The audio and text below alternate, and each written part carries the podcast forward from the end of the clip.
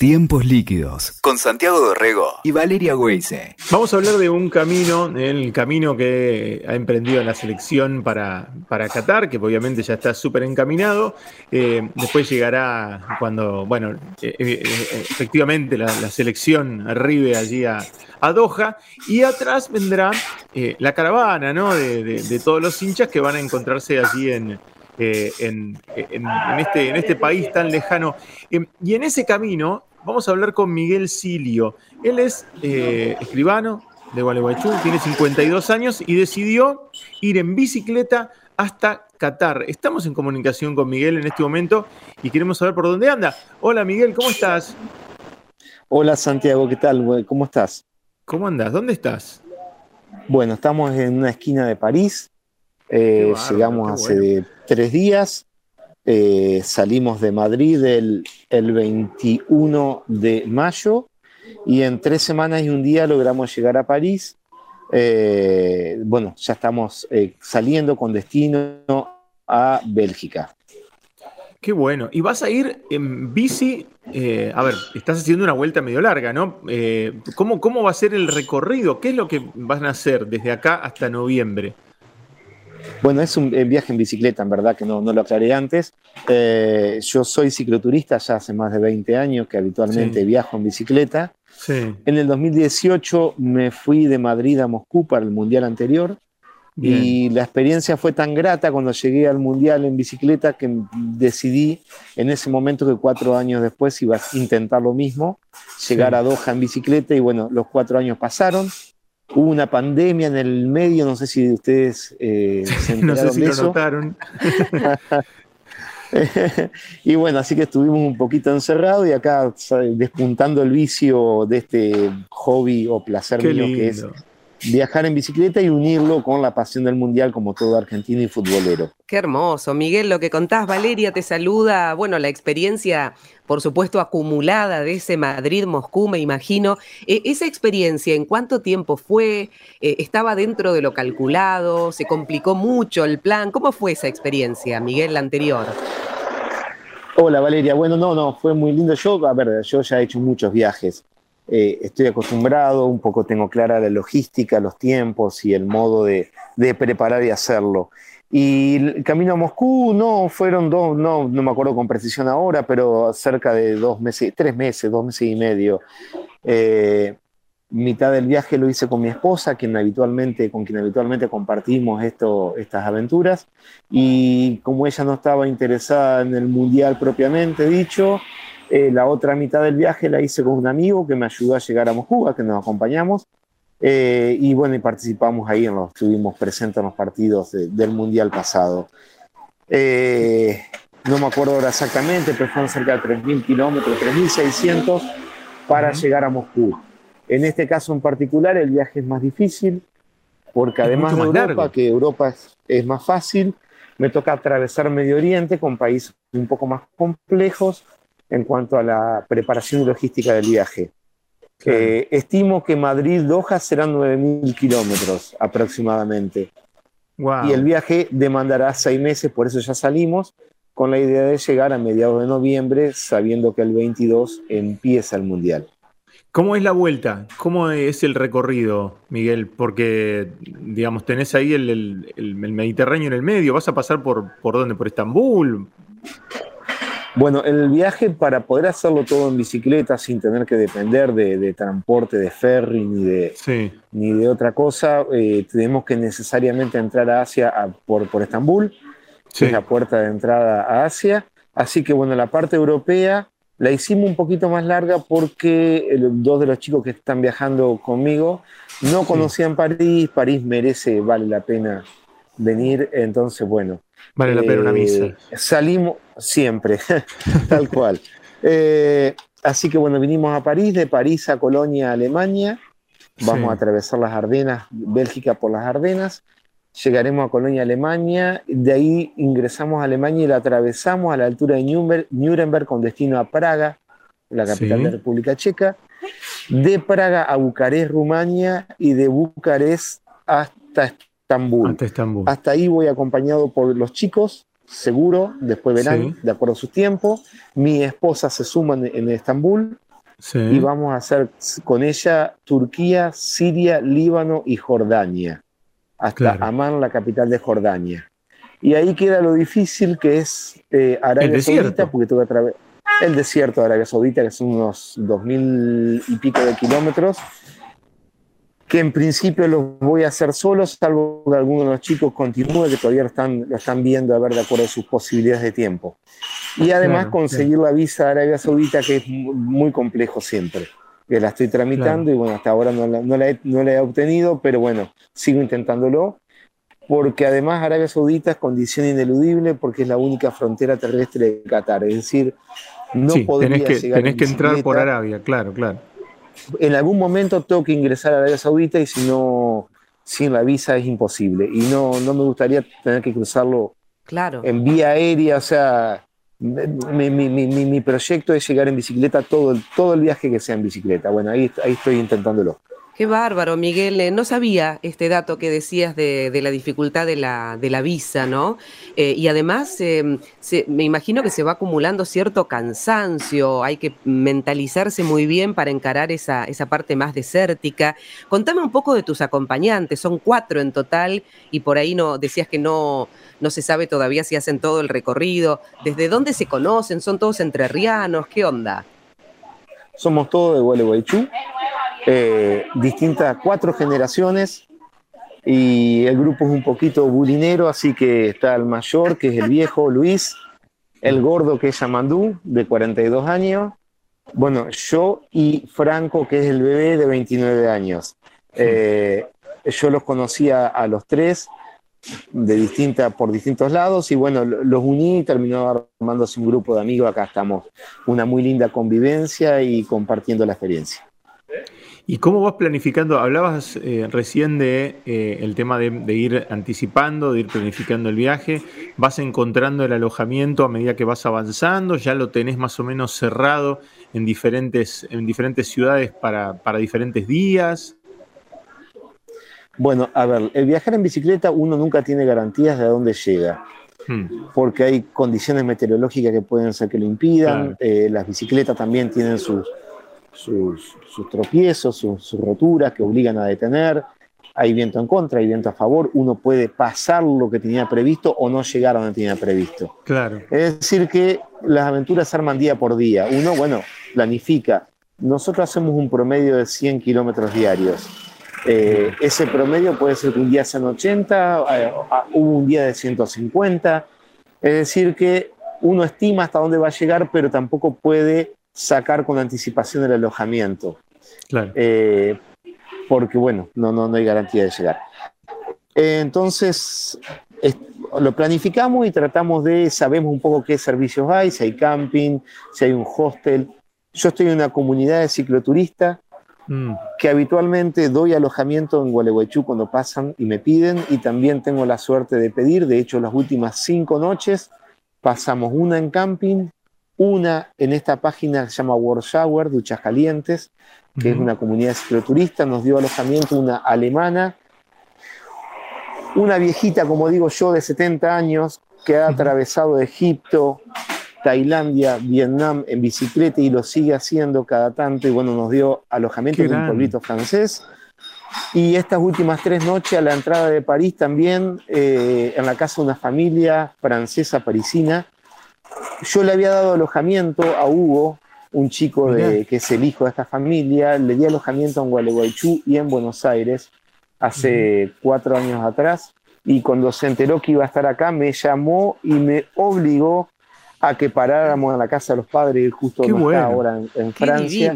Así que bueno, también tuvimos tres noches de alojamiento. Eso hace que el viaje, el 70% del viaje, el 80% de este tipo de viaje, el costo es lo que uno paga por dormir. Después no hay otros grandes gastos porque comer, si me quedo sentado en mi casa, tengo que comer igual. Así que ese costo yo no lo tengo en cuenta. Y bueno, hay roturas de bicicleta que obligan a, cambiar cámara, comprar alguna cubierta, pagar, pero, pero no es mayor. El costo es dormir. Es decir, que cuando uno para en, en camping y utilizamos esta, esta comunidad de cicloturistas, el presupuesto del viaje desciende drásticamente. Y esto es lo que estamos haciendo. paramos, hoy, no, hoy nos toca dormir en la casa de una chica de una página de, se llama, ¿cómo se llama Franco? Culture Surfing, que de, de mochileros, que justo Franco tenía contacto, así que hoy también nos dan alojamiento. Claro, está bueno, que tenés desplegada toda la red. De esas, de, las, de estas páginas que te, que te ayudan a, apoyarte en esa comunidad, ¿no? Tenés las de los, coach surfers, tenés la de los cicloturistas, o sea, entre todas las redes vas encontrando, ¿no? Sí, y bueno, cuando no hay, separan un hostel, separan un hotel. Los hoteles de pueblitos son mucho más económicos que ciudad grande. Y bueno, ahí, ahí se arma, día por día se va armando el viaje. Pero bueno, tratamos de hacer 100 kilómetros por día y los días que tenemos en, exceso los aprovechamos para las ciudades como por ejemplo París, bueno, Colonia, Alemania, en Praga, en Budapest seguramente estaremos dos o tres días, en Bucarest, en Estambul, que es una ciudad maravillosa también, guardaremos días para quedarnos y bueno, los vamos utilizando. O bien, por ahí si tenemos mal clima, estamos en una ciudad y un día muy feo de lluvia y decidimos no salir, bueno, ahí tenemos el, el tiempo excedente que uno planifica siempre en estos viajes. Miguel, qué, maravilla, me, gusta mucho eh, lo que es esta elección de vida tuya. Hablaste de más de 20 años, ¿no? De, cicloturista y, esa comunidad. No me imagino, tenés un número de cuánta gente está ahí ayudándose en esa, en esa ducha caliente que decías. No sé, me pareció adorable lo que me contabas de la señora de 70 años, eh, alemana. Eh, la gente, ¿no? También este, esta maravilla del intercambiar que alimenta un montón el espíritu, ¿no? Sí, porque no solo uno abarata costo porque aprovecha el hecho de, tener un alojamiento gratuito, es la, experiencia de compartir la cena, de charlas, una botella de vino, de, distintas eh, realidades, así que es, es, muy interesante. Yo en Gualeguaychú habitualmente doy mucho alojamiento sacando la época de la pandemia, dos o tres veces por mes. Han parado polacos, escoceses, franceses, alemanes, muchos brasileños que obviamente pasan por Gualeguaychú. Así que bueno, he tenido también la, la oportunidad de dar y también me toca cosechar y recibir. Y qué desafío el idioma, ¿no? El idioma, Miguel, es un, desafío, comunicarse, debe ser este, lindo también ese intercambio, ¿no? No todos los idiomas se entienden y hay que buscar mucho lenguaje de señas, me imagino. Hay un, hay un, gran lenguaje gestual, sí, porque bueno, yo ahora estoy estudiando un poco de inglés, pero verdaderamente no, no sabía inglés. Así que bueno, un poquito de francés, un poco de inglés y bueno, hay un lenguaje gestual y, de, y, de, y, del afecto que también ayuda mucho. Y bueno, eh, hemos estado hablando un montón de tiempo sin hablar. Me ha tocado, qué sé yo, me acuerdo una vez una experiencia en Hungría que pasamos con Martina, mi esposa, y bueno, unos húngaros les pedimos agua nos agarraron de la mano, nos metieron a la casa, no solo agua, sino que nos ofrecían frutilla, chocolate, qué sé yo. Y estuvimos como una hora hablando sin hablar, pero riéndonos un montón y bueno, eh, es muy lindo, la verdad que sí, es muy agradable. Bueno, qué bueno. ¿Y cómo te imaginas ese, momento de llegar ahí a, Doha, ¿no? Eh, y sobre todo la parte de, atravesar el desierto, esperemos que consigas la, la, visa, ¿no? Por supuesto, de, de, Arabia, pero digo ese, porque ahí, ahí va a ser más complicado todo este tema de la red, ¿no? Una cosa es en Europa, toda esta red de, de que te aloja o que te ayuda, ¿no? que te acompaña, o pueblitos pequeños que te pueden hacer, servir ¿no? de, puesto eh, y, campings y demás. Y otra cosa es el desierto, ¿no? Mira, es una parte más difícil y dura, física y mentalmente un poco más dura. Obviamente que uno la imagina, pero todavía no, la pasé. Eh, no, hay, no hay muchos pueblos, hay grandes distancias entre un servicio y otro. En verdad uno va por una ruta que atraviesa el desierto, entonces cada tanto hay alguna estación de servicio. Eh, lo más difícil y lo que hay que planificar con un poquito más de, cuidado es el tema del agua. Mm. Eh, tener agua suficiente hasta próxima oportunidad de reabastecer. Pero ya lo sé que me va a tocar dormir en, el en carpa, en, al costado de la ruta, atrás de un médano, atrás de... Estuve viendo un poco en el Google Earth eh, como es la geografía, es todo llano, no hay montaña, no hay lluvia en esa época, el calor será un verano caluroso nuestro, pero no mucho más que eso. Claro. Las noches que en el desierto son muy duras porque hace mucho frío, en esta oportunidad, en esta época no. Tendré un mínimo de 10, 8 grados, con lo cual es más o menos pasable. Así que bueno, pero el agua es, será lo que uno tiene que planificar antes de largarse hasta saber hasta dónde llega. Hasta que no llegue al lugar, mucho más para hacer no hay, así que bueno, lo estuve estudiando, investigando, pero no más que eso. Miguel, eh, me quedo pensando también eh, en el objetivo final ¿no? del viaje. Todo el recorrido será fantástico, estos seis meses, pero noviembre, ¿no? Cuando empiece el Mundial. La escaloneta viene súper aceitada y viste que esa sensación y esas ganas que tenemos de revivir campeonato desde el 86 a esta parte es importante. Nosotros estamos haciendo la nota y podemos observarte con la camiseta de la selección nacional. ¿Qué reacción tiene la gente al ver la camiseta argentina? ¿Qué te dicen? Bueno, está claro. Nosotros, yo siempre viajo con, primero viajamos siempre vestido igual, inclusive con, voy con Martina también, con la camiseta argentina, pero no solo por una cuestión así media de, futbolera, sino porque es una oportunidad de decirle al otro en qué idioma hablas. Nos ha tocado estar, qué sé yo, por Alemania con la camiseta argentina y hay alguien que habla español y nos ve, no solo te grita Argentina, si habla castellano se acerca a conversar. Entonces, es, es también una señal de, de, de, tu idioma. Eh, por supuesto que cuando me con la camiseta argentina siempre está el grito Argentina, Messi, Maradona, eh, de acuerdo a la edad siempre, ¿no? El Messi Maradona. Eh, inclusive nos ha tocado alguna vez, hemos hecho la estadística de reírnos, me han gritado algún Kempe, algún Tarantini cuando he pasado por Italia, o Papa Francisco, cuando hemos, ah, alguna vez en Italia Papa Francisco. tenemos estos personajes públicos que, bueno, al vernos, al vernos identificado con, con, la celeste y blanca, siempre te pegan el grito. Eh, inclusive hoy fue muy gracioso porque en un semáforo de París para uno, un italiano, manejando un taxi y empieza Maradona, Brown, Ruggeri, se sabía, se sabía. Ah, toda la selección. Todo conocía. Del 80, en el 86 lo, lo, conocía, así que nos fue gritando. Tres o cuatro jugadores de la formación del 86 fue muy gracioso. Eh, pero bueno, sí, es lindo ir con la camiseta argentina, siempre vamos identificados con nuestros colores, inclusive eh, llevo una especie de mastilcito en la, bicicleta donde va el banderín argentino y el banderín del país que voy atravesando. En este caso, ah, claro, va el banderín de Argentina y el de Francia. Cuando pasamos por España, fuimos con el de España y fue muy simpático, pues al llegar al País Vasco y ver el banderín español, se mm, acordaron de mi anciana madre porque ellos no, están muy, muy conformes con ser parte. Así se identifica esa bandera, ¿no? Claro. Claro, descolgué el, español y puse el del País Vasco y bueno, ahí fue otro tipo de recepción. Claro, claro, no, está bueno, y está bueno sentirse este, bienvenido, por supuesto, ¿eh? que, no te, que, no, que no tengan quejas con eso, con el paso de uno por, por esos lugares.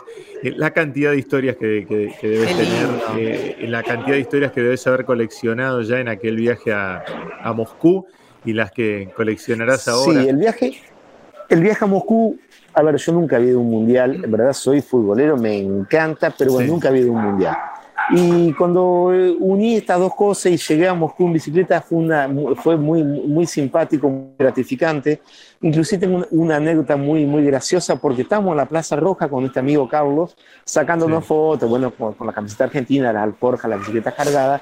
Se me acerca un tipo canoso, 60 años, eh, muy, muy, muy pintón, alto, y bueno, nos empieza a preguntar de dónde éramos, cómo habíamos llegado, le conté un poco de nuestro viaje, kilómetros, distancia, lo, habitual. Hablaba muy bien en el español, pero tenía un tono. Entonces le pregunto de dónde era y me dice, soy italiano. Mm. Y Italia, igual que ahora, en aquel mundial no había clasificado, lo cual había sido un medio, una novedad. Entonces, bueno, para cuestión de cortesía, le digo, oh, qué pena que no clasificaron al mundial. Bueno, ya que no está Italia, puede ser hinchada por Argentina. Y el tipo se ríe y dice, no voy a ser hinchada por Argentina porque los argentinos me traen un mal recuerdo. Lo dijo con una sonrisa. Se hizo un silencio ahí, entonces yo dije, bueno, lo habrán robado, quién habrá tenido alguna mala experiencia. Y le pregunté, ¿le pasó algo con algún argentino? Dice, sí, tuve un gran problema con Goicochea cuando me atajó el penal. No. Y nos quedamos mirándolo. Dice, yo soy Aldo Serena. Aldo Serena había sido el 9 que pateó el último penal de Italia en el 90, el famoso Siamo Afori. Aldo Serena fue el 9 de aquella selección, goleador del calcio en los últimos dos años, gran jugador del Inter, creo que jugó en la Juventus también en los mejores equipos.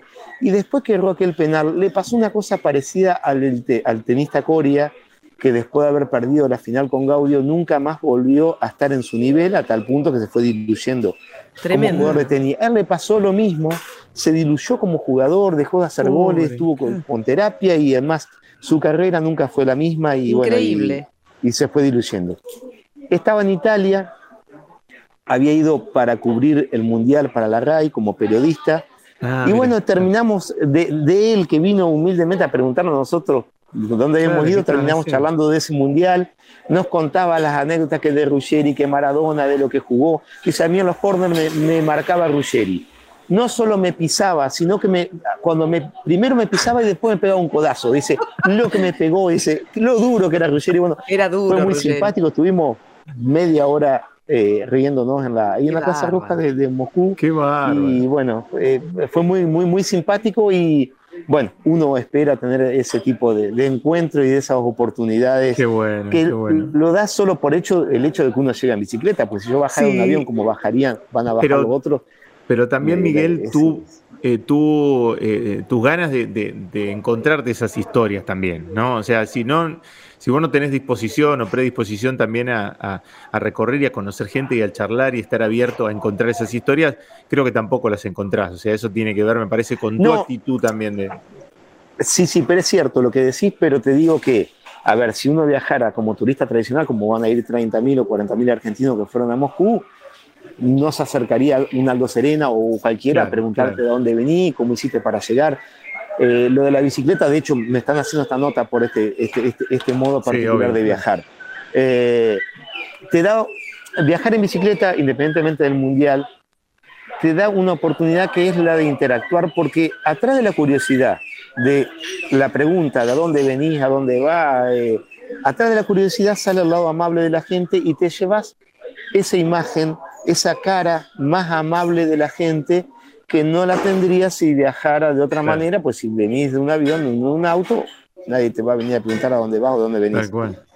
Eh, te ayuda a ver el lado más simpático y el lado más, más, más afectuoso de la gente, esta, esta oportunidad de ir en las ruedas. Descuento yo, Santiago, que siendo todos entrerrianos, eh, a pesar de que debe ser complicado, tiene que haber paquete de yerba, pues mate tienen que llevar. Quiero creer algo, algo tienen que consumir. El mate viene, venimos con dos kilos de yerba todavía y ya siempre mirando para ir reponiendo, por supuesto, el mate está.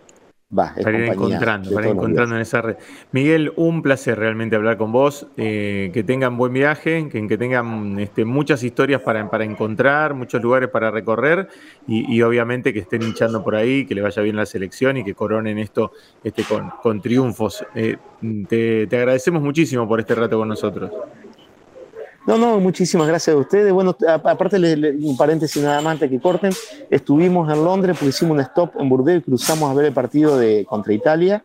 Ah, Así que la vemos muy bien a la selección y no, no nos, nosotros no nos bajamos si quieren citar alguno de los cuatro o la escaloneta. Estado físico tenemos y para allá vamos. Así que si hay un espacio entre los 23 y Scaloni escucha esta 26, nota, ahora 26, Scaloni peleó por los 26, así que va a haber 26 seguro en algún lugar ahí tenemos se agrandaron las chances nuestras entonces. Absolutamente. Miguel, y además te vamos a tener de corresponsal, ya me veo. Cuando estés allá, en algún momento nos ponemos en contacto. Dale.